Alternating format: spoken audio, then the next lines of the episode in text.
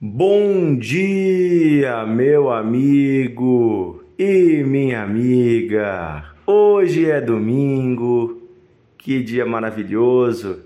Aqui onde estamos, no Rio Grande do Sul, temos um belo dia de sol. Você possa aproveitar e desfrutar aí com a sua família, possa estar tendo um dia maravilhoso na presença de Deus. Tenha certeza que Deus vai renovar as suas forças. Tenha certeza que nesse dia Deus pode se fazer presente na sua casa, na sua família, na sua vida.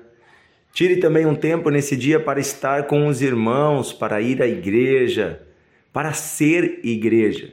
Até é sobre isso que temos conversado aqui no devocional, né? Sobre a igreja de Jesus Cristo.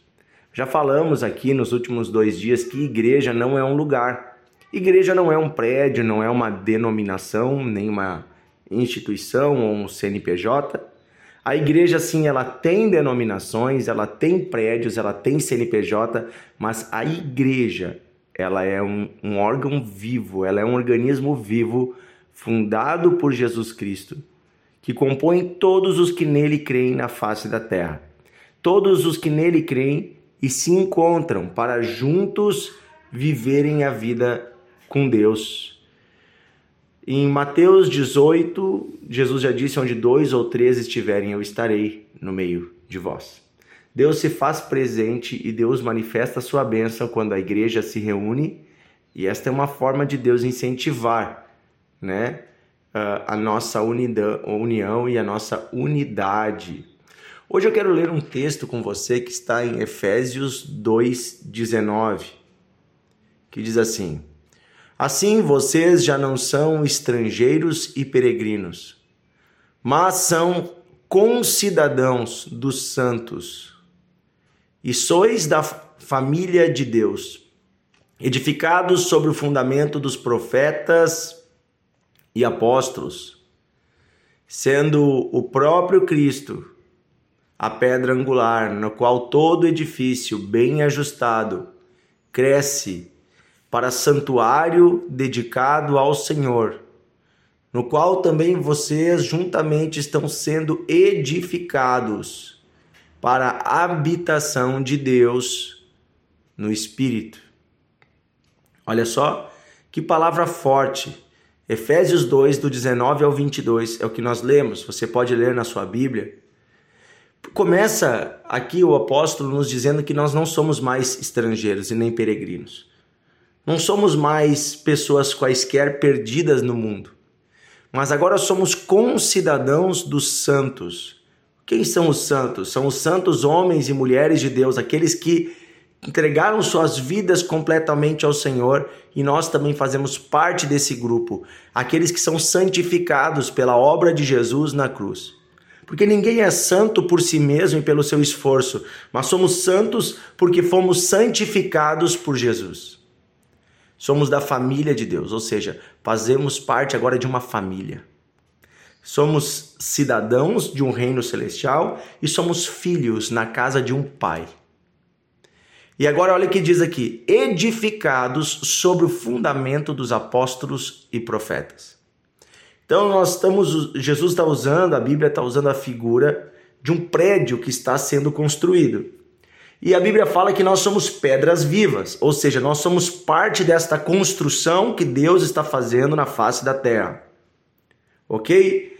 Cada pedra é diferente uma da outra, mas depois de passar pela mão do pedreiro, elas são cortadas, são alinhadas, elas são uh, lixadas e polidas e elas são encaixadas nesta construção.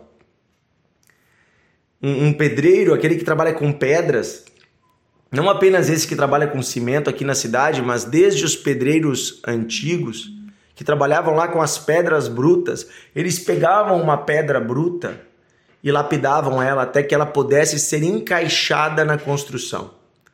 Lembrando, que nos prédios antigos não existia cimento, não existia ferro para vergalhão, então a construção toda era feita com pedras encaixadas.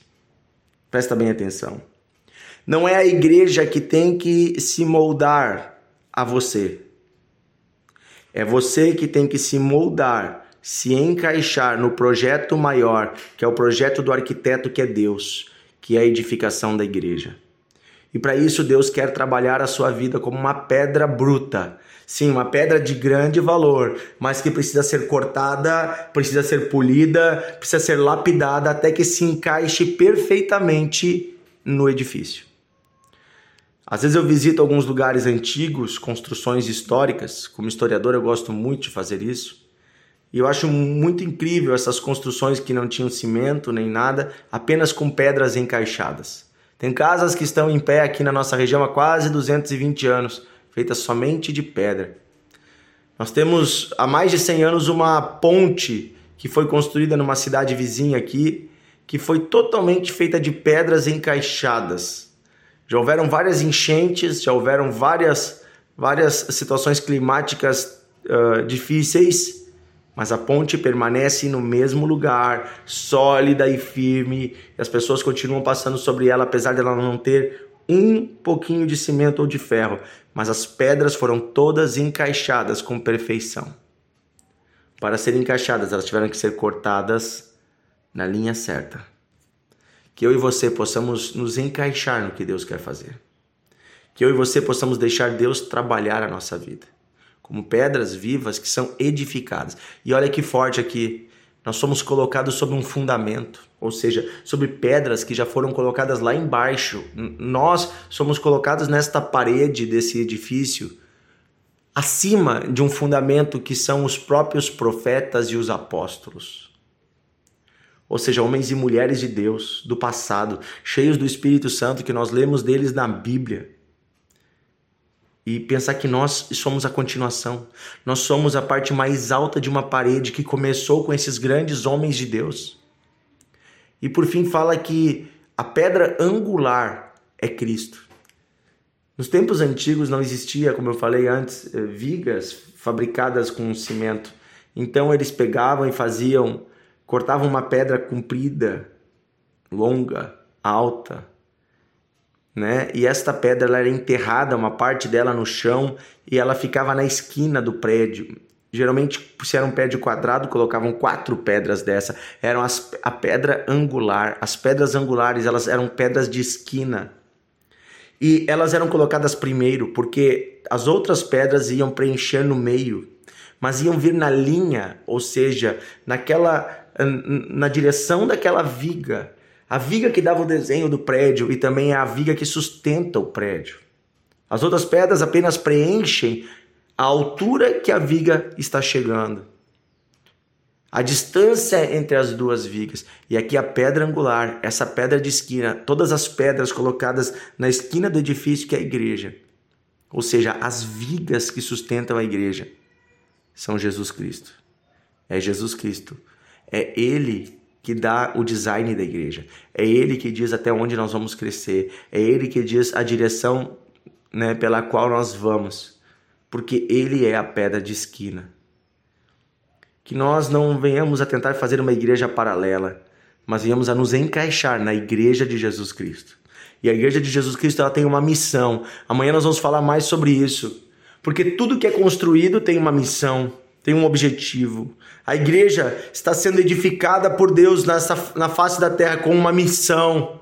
Eu já vou adiantar: a missão é derrubar as portas do inferno, é saquear o inferno e retirar as almas que estavam presas lá. A igreja é um edifício construído por Deus como um refúgio para todas as almas que quiserem ser salvas. No Antigo Testamento, por meio de uma arca, se salvou a humanidade. No Novo Testamento, por meio de uma edificação espiritual, a igreja há de ser salva boa parte da humanidade, aqueles que creem, os que o recebem, herdarão a vida eterna por meio do trabalho, da edificação de Cristo na igreja.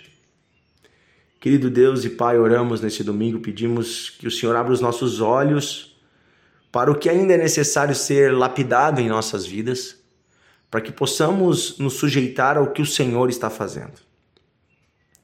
Nós não queremos, Senhor, fazer uma igreja do nosso jeito. Nós não queremos, Senhor, que todo mundo se adapte a nós. Nós queremos nos adaptar ao que o Senhor está fazendo, ao que é plano do Senhor. Nós queremos nos sujeitar a Ti, Senhor, e dizer: Tu és o oleiro, nós somos o barro. Tu és o pedreiro e nós somos a pedra. Trabalha em nossas vidas. Trabalha em nosso coração. Oh, Senhor, Tu és o agricultor e nós somos os ramos da oliveira. Pode podar o que for necessário, Senhor. Pode cortar, Senhor. Oh, Deus, nós somos a terra, Tu és o agricultor. Pode limpar a terra, Senhor. Oh Deus, todas essas figuras o Senhor usou na Sua palavra e nós dizemos: eis-nos aqui disponíveis para sermos transformados. Não queremos ser um empecilho. Não queremos, Senhor, que nem uma aresta da nossa vida nos impeça de nos encaixarmos no Teu propósito. Opera em nós, Senhor, os Teus sonhos.